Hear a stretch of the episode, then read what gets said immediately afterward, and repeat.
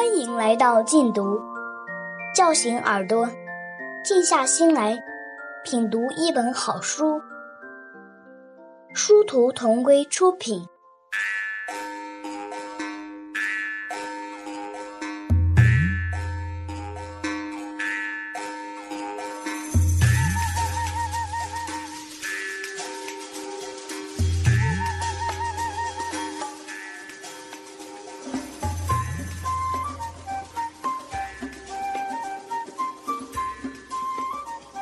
额尔古纳河右岸，作者迟子建，朗读者一二。中部正午，火塘里的火一旦暗淡了，木炭的脸就不是红的了，而是灰的。我看见有两块木炭直立着身子。好像闷着一肚子的故事等着我猜什么。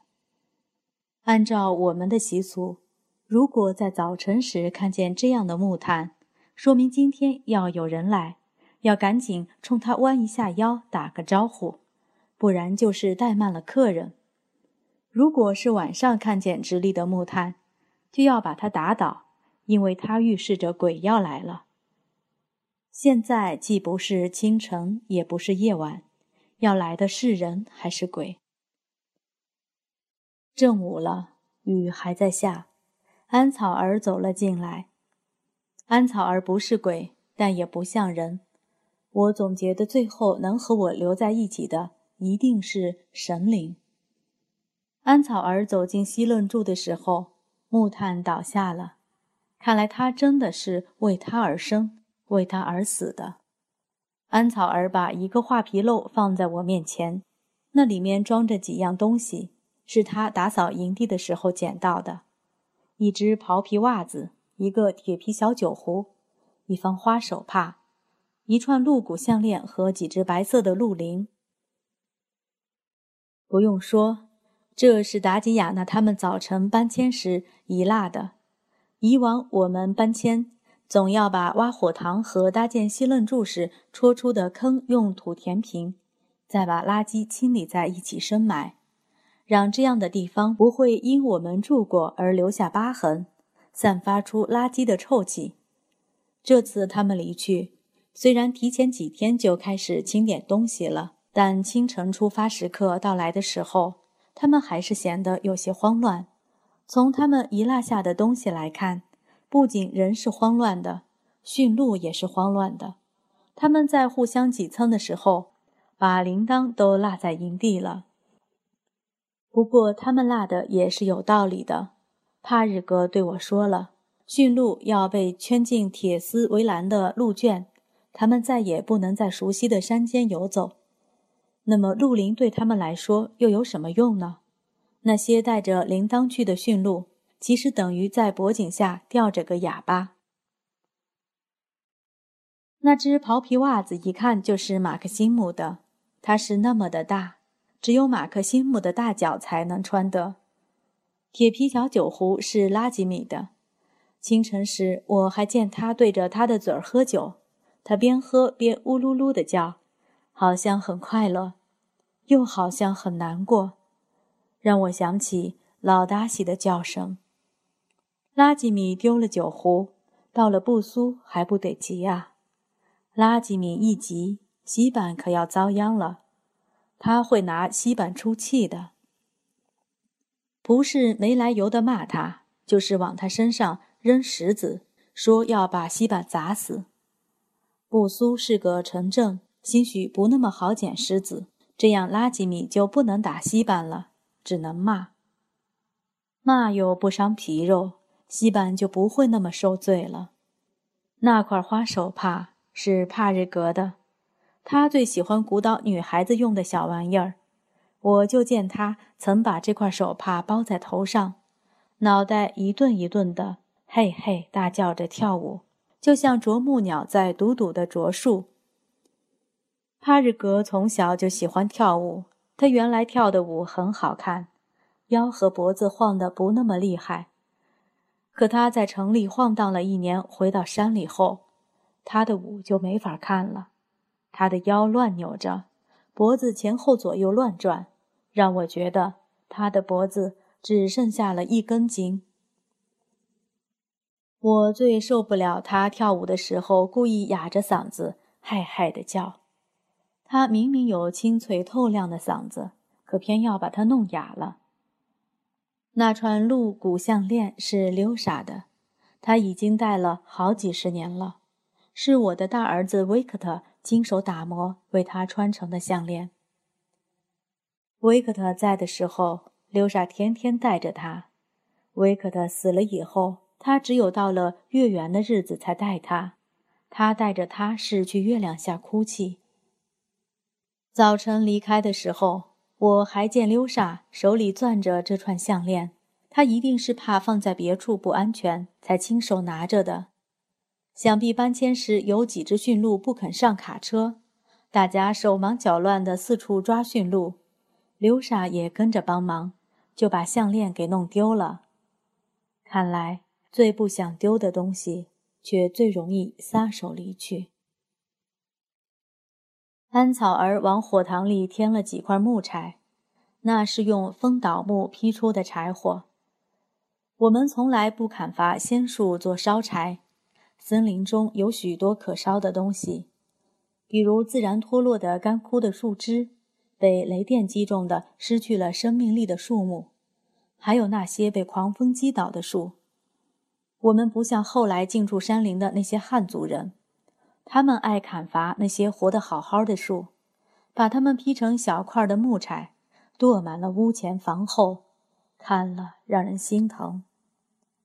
我还记得很多年前，瓦洛加第一次路过一个汉族人的村落，看到家家户户门前落满着木柴，他回来忧心地对我说：“他们不光是把树伐了往外运，他们天天还烧活着的树。”他们天天还烧活着的树，这林子早晚有一天要被他们砍光、烧光。到那时，我们和驯鹿怎么活呢？瓦罗加是我的第二个男人，是我们这个民族的最后一个酋长。他看事情是有远见的。那天，达吉亚那召集乌力楞的人，让大家对下山做出表决时，我想起了瓦罗加的话。当我把桦树皮投向的不是尼浩留下来的神谷，而是火塘的时候，我看见了瓦罗加的笑容，他的笑容在火光中。安草儿给我的茶缸续上水，然后对我说：“阿贴，中午吃肉。”我点了点头。自从帕日格让安草儿像汉族人一样管我叫奶奶而不是阿贴的时候起。安草儿见了我就什么也不叫了。现在他大约想到，那些叫我厄尼姑姑和波日根的人都走了，而且没谁让他叫我奶奶了，他就可以叫我阿贴了。如果说我是一棵经历了风雨却仍然没有倒下的老树的话，我膝下的儿孙们就是树上的那些枝桠，不管我多么老了。那些枝桠却依然茂盛，安草儿是这些枝桠中我最爱的一只。安草儿说话总是格外简洁，他告诉我，中午吃肉后就去拿肉了，那是昨天吃剩的半只山鸡。下山的人们知道要彻底离开这里了，他们想在走之前跟我们好好团聚一次。那几天，马克西姆、索长林和西板。天天出去打猎，可是他们总是空手而回。这些年，山上的动物跟林木一样，越来越稀少了。幸好昨天西板打了两只山鸡，索长林又在河岔用亮子挡了几条鱼回来。昨晚营地的篝火中才会飘出香气。马克西姆对我说，他们有天寻找猎物时看到了两只灰鹤。它们低低地飞在林间洼地上。当马克西姆要朝他们开枪的时候，被西板阻止了。西板说：“他们就要下山了，得把这些灰鹤留给我和安草儿。不然我们眼中看不到最美的飞禽，眼睛会难受的。只有我的西板才会说出这样心疼人的话。我切了一片山鸡，放到火上进火绳，然后才撒上盐，用柳条棍穿上它，放到火上烤。我和安草儿吃山鸡的时候，他突然问我：“阿爹，下雨了，罗林斯基沟会不会有水了？”罗林斯基沟曾是一条水流旺盛的山涧，孩子们都喜欢喝它的水。然而，它已经干涸了六七年了。我对安草儿摇了摇头。我知道，一场雨是救不了一条山涧的。安草儿似乎很失望，他放下吃的，起身离去了。我也放下了吃的，接着喝茶。看着那团又勃勃燃烧起来的火焰，我想接着讲我们的故事。如果雨和火这对冤家听厌了我上午的唠叨，就让安草儿拿进西楞柱的画皮漏里的东西来听吧。我想他们被遗落下来，一定有什么事情要做的。那么就让袍皮袜子、花手帕、小酒壶。鹿骨项链和鹿铃，来接着听这个故事吧。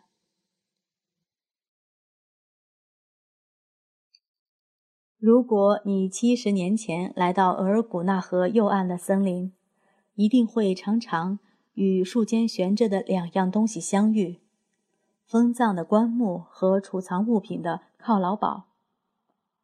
我与拉吉达第一次见面，就是在犒劳堡下面。在那以前，犒劳堡在我心中只是装着我们生活用品的林中仓库。自从在他的下面与拉吉达定下婚约后，犒劳堡在我心中就是一轮方形的月亮，因为它照亮并温暖了我当时那颗灰暗而冷寂的心。图卢科夫在民国二十一年的秋天，把日本人到来的消息带到我们屋里了。他骑着马，只驮来少许的子弹、面粉、食盐和酒。他说：“现在是日本人的天下了，他们成立了满洲国。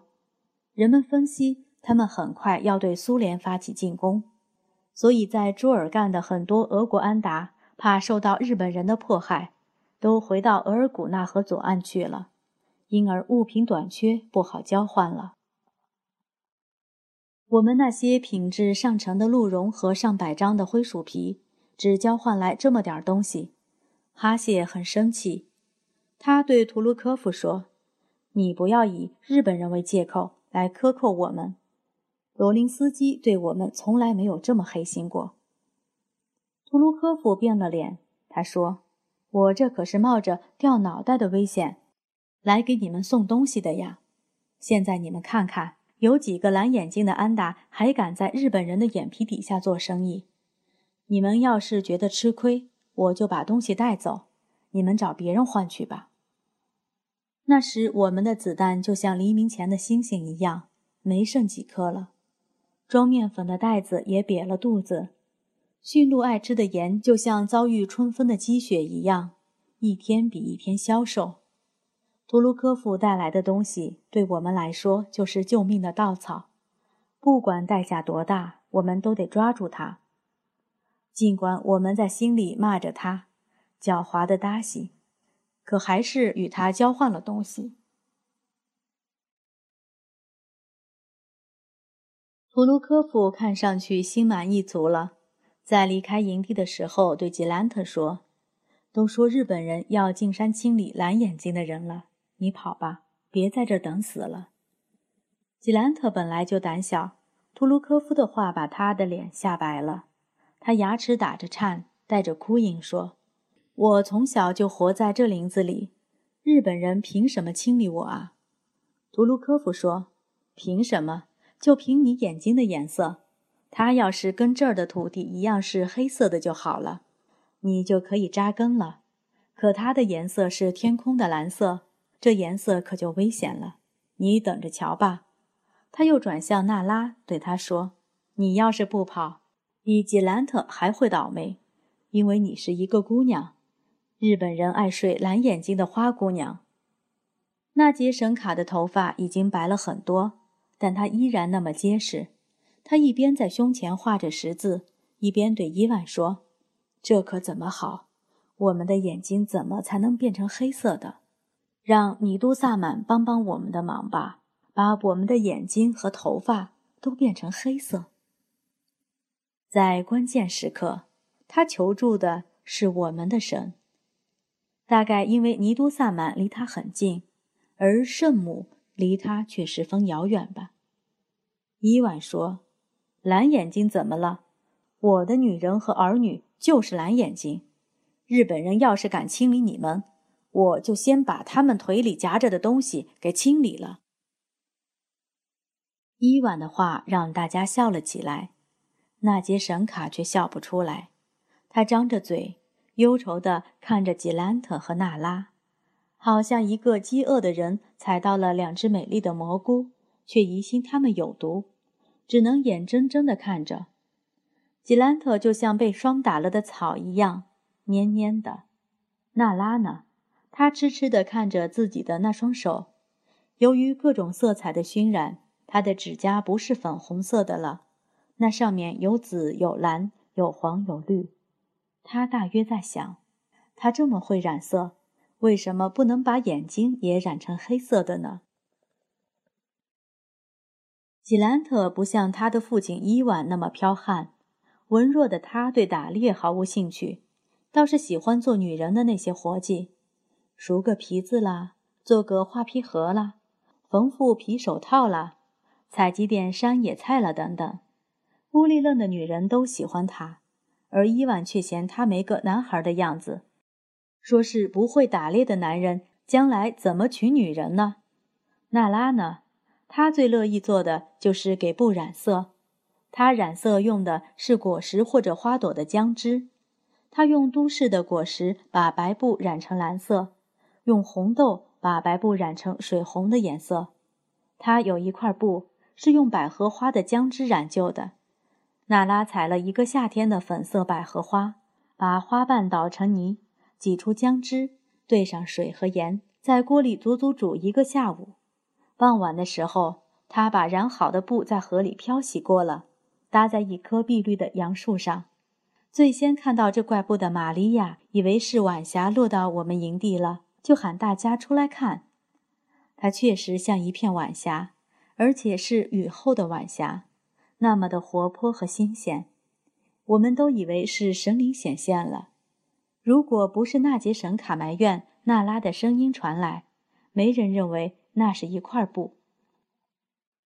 纳杰神卡嫌娜拉没把染布的锅刷洗出来，他怎么做晚饭呢？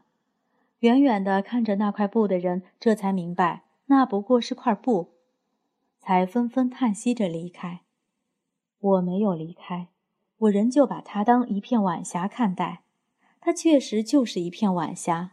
那湿润的粉色不是很均匀，仿佛里面夹杂着丝丝的小雨和缕缕的云。正是这块布做了我嫁衣的花边。娜拉染了布，喜欢拿着它到我们的西楞柱给鲁尼看。鲁尼跟林可一样喜欢枪，他对娜拉说。人缺了猎物就会饿死，而人只要有一套厚的和一套单的兽皮衣服，一辈子都够了。布是可有可无的东西。娜拉一听鲁尼这样说，就会气呼呼地对在一旁发呆的达马拉说：“你怎么把鲁尼生得这么傻呀？”受到责备的达马拉也不恼，他看一眼娜拉，再看一眼他手中的布，叹息着对娜拉说。你就是再会染色，也不会有我的羽毛裙子漂亮啊！那些羽毛的颜色是谁染的？是天，天染的色，你能比得上吗？娜拉被气走了，发誓不再给我们看她染的布。然而下次她染了布，又得意洋洋地提着它来了。图卢科夫走后。纳杰神卡做事总是不那么专心，他不止一次在切肉时把手指切出了血。我还常见他和娜拉在一起说着什么，把娜拉说得泪汪汪的。有一天，我正和伊芙琳给驯鹿仔拴铃铛，娜拉突然跑过来问伊芙琳：“日本人是从哪里来的？他们是在额尔古纳河的左岸还是右岸？”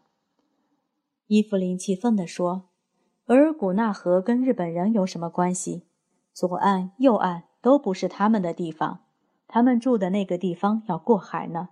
以前有人放木牌去过日本，到了那里的人就没再回来过。”娜拉说。他们跟额尔古纳河没有关系，怎么会来到这里？伊芙琳说：“如果没有好的猎手，有肉的地方就有狼跟着。”我想是纳杰什卡萌生了逃跑的念头的，是图卢科夫的话，而最终促使他行动的，应该是哈谢的一次奇遇。哈谢有一天寻找走失的两只驯鹿的时候。碰到了一个背着画皮漏的汉族老人，他是来采黄芪的。哈谢问他：“采黄芪是熬鹿胎膏吗？”因为我们用铁锅熬制鹿胎膏的时候，常在里面加些手掌生和黄芪等药材。老头说：“他哪里能打到鹿胎呢？他采黄芪不过是拿到药铺卖了，换口饭吃。”他说：“现在日本人来了，饭更不好混了。”哈谢就问他：“日本人真的要清理蓝眼睛的俄国人吗？”老头说：“那我怎么知道？不过日本人一来，蓝眼睛的人都快跑光了。”哈谢回到营地，在晚饭的时候把遇见老头的事对大家说了。纳杰神卡的眼神里满是惊恐，他大口大口地吃着肉，吃得直打嗝，可还是抑制不住地往嘴里填着肉。吉兰特没吃完，就心事重重地走了。伊万对着吉兰特的背影叹息着说：“他可真不像我伊万的儿子啊，没点硬骨头。”伊芙琳一直怀疑吉兰特的身世，她哼了一声，说：“吉兰特的眼睛那么蓝，当然不像你伊万的儿子了。”娜拉很反感伊芙琳这样说吉兰特，她站了起来，对伊芙琳说：“你少哼些吧。”你的鼻子都歪成那样了，再哼别人，鼻子就歪到额尔古纳河左岸去了。他的话让在场的人大笑起来。伊芙琳气得蹦了起来。他说：“我的鼻子再怎么歪，也歪不到额尔古纳河左岸去，那里有你们的尿骚味儿。我嫌脏了我的鼻子，我宁愿我的鼻子向……我宁愿我的鼻子向右歪，一直歪到日本海去。”那时谁一听“日本”二字，纳杰神卡就像听到雷声一样不安。伊芙琳的话把娜拉气走了，纳杰神卡却仍坐在原地，一动不动的，大口大口地吞咽着肉。他这种吃相把伊万吓着了。伊万说：“纳杰神卡，你可只有一个肚子啊！”纳杰神卡不回答，仍旧吃肉。伊芙琳大约也觉得自己刚才的话说重了。他叹息一声，起身离开了。那天晚上，有两种声音交替出现在营地：一种是纳杰神卡的呕吐声，一种是娜拉发出的呀呀呀的叫声。纳杰神卡是因为吃了太多的肉，娜拉是在学乌鸦叫。那是他们留给这个营地的最后的声音了。第二天，伊万同以往一样。清晨吃过早饭后，跟着哈谢和鲁尼出去打猎了。当天晚上回到营地，他发现他的西楞柱里空无一人，平时随意堆放着的刨皮褥子和被桶叠得整整齐齐的。他的烟盒里装满了烟丝，放在火塘旁。他喝茶用的缸子光光亮亮的摆在铺位上，那些浓厚的茶锈被除去了。这种非同寻常的整洁让伊万心惊肉跳。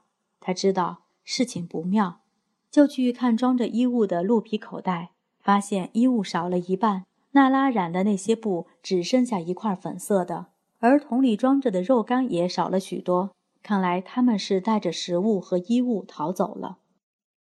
早晨的时候，我在河边洗脸时还见着了娜拉。娜拉把青草团在一起当成抹布，用河底的细沙擦拭茶缸里的茶锈。我问他：“你擦它干什么呀？”娜拉说：“茶锈多了，茶水看上去就不清亮了。”我洗完脸要离开河边的时候，娜拉突然对我说：“我染的布多好看呀，鲁尼怎么一块也不喜欢呢？”我对他说：“你不是说鲁尼是个傻瓜吗？傻瓜当然不懂得美了。”娜拉撅起了嘴，她说：“你怎么能说鲁尼是傻瓜呢？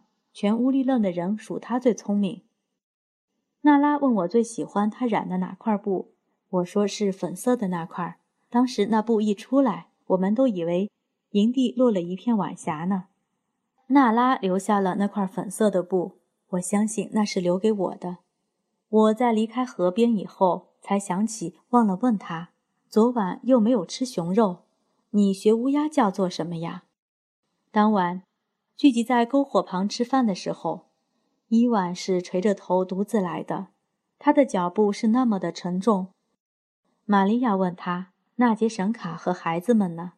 伊万慢吞吞地坐下来，用他的那双大手搓了搓脸，然后落下手来，微微抬起头，凄凉地说：“他们逃走了，你们不要去找，想走的人是留不住的。”听到这消息的人都沉默着，只有伊芙琳讶得大叫了一声，说：“我早就说过，纳杰神卡早晚有一天。”要带着他的孩子回老家去，这纳杰神卡也太黑心了。他把两个孩子都带走，应该给伊万留下一个呀。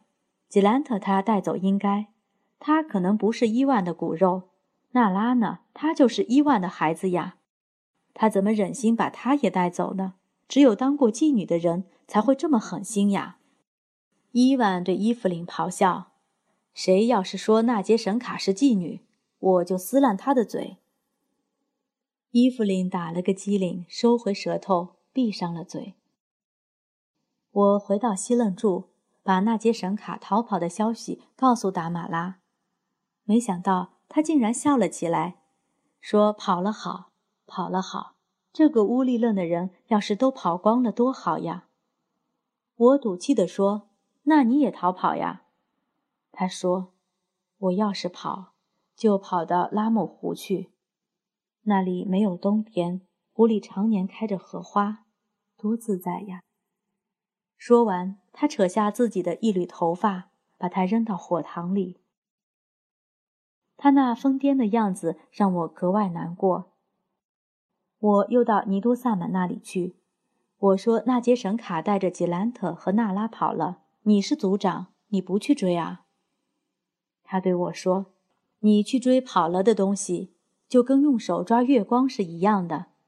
你以为伸手抓住了，可仔细一看，手里是空的。我很鄙视一个族长，因为自己的情感受到压抑，连同情心都丧失了。我对他说：“只要我们去追，总能把他们追回来的。你们追不回来的。”尼都萨满说。伊万没有出去寻找那节神卡。出去寻找的是哈谢、鲁尼、昆德和我。我们用木棒敲击大树，游走在附近的驯鹿知道有人要意识他们，不一会儿就有六七头返回营地。我们选择了四头健壮的，分别骑了上去。感谢收听，下期节目见。